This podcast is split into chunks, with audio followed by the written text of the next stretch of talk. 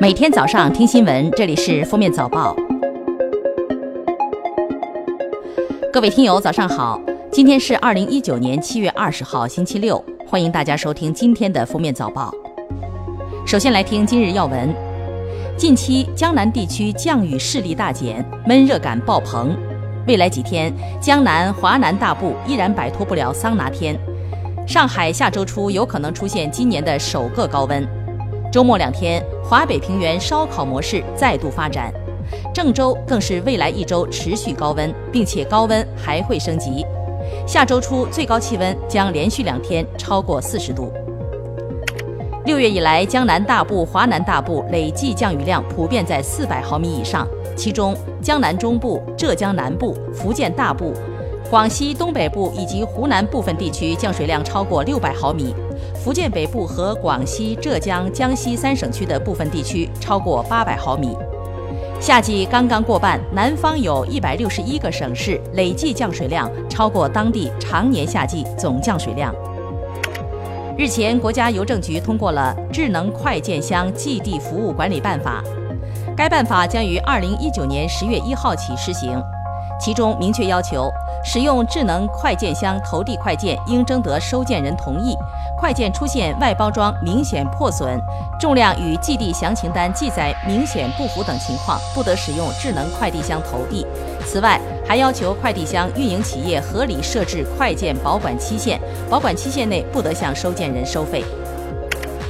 农业农村部发展规划司司长魏百刚十九号在新闻发布会上表示，受去年苹果、梨主产区低温冻害等影响，部分水果价格今年以来涨幅较大。近期，随着西瓜等夏季时令水果上市，价格开始回落。下面是今日热点事件。近日，有媒体报道，北京市市场监督管理局关于流通领域家具类商品质量抽检结果，无印良品销售的六款家具不符合中国的规定。十九号，针对此抽检结果，无印良品发布情况说明，其中提到愿为购买这六款家具的顾客退货，并将增加家具产品的检查力度，明确列明家具各个部位所使用的材质。确保内容与商品合格证、产品使用说明书一致。日前，半天走九万八千八百步的当事人北大博士庄方东回应网友质疑称，在他所在的登山队，不只是他，很多队员都达到过九万八千八百步这个数字。对于半天的概念，他认为是理解上的偏差。他所说的半天，时间是从半夜走到第二天中午十二点。江西省卫健委针对江西省儿童医院三伏贴出现不良反应的情况作出通报。经调查，七月十二号，该院医务人员为提高疗效，在三伏贴辅料配置过程中，将往年配方中的嫩姜调整为老姜，酒精浓度从五十六度提高到六十二度，是导致部分儿童贴敷后出现皮肤不良反应的主要原因。专家组认定，此次三伏贴不良反应系辅料配置欠合理导致，不良反应整体可控可治，相关负责人被免职。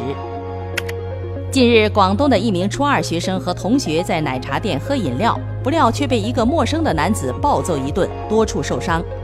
据悉，打人男子的女儿离家出走，当日他见女儿和该男生坐在一起，以为是对方拐走了女儿，其实两人并不认识。目前，打人者被处行政拘留五天。近日，北京朝阳区一辆越野车追尾一辆铲车，随后现场燃起大火，造成越野车内两人死亡。警方发布情况通报称，二十二岁的戚某某驾驶不允许在城市道路主路行驶的无号牌轮式自行机械车，被小客车追尾后，小客车起火燃烧，造成两名女性死亡。戚某某因涉嫌过失致人死亡罪，已被刑事拘留。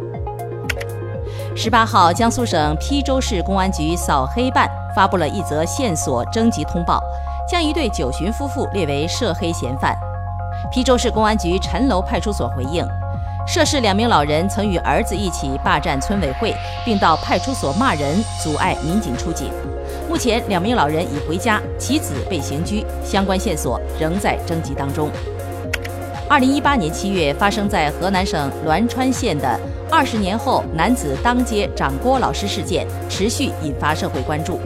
今年七月十号，栾川县人民法院对此案一审宣判，以寻衅滋事罪判处被告人常仁尧有期徒刑一年六个月。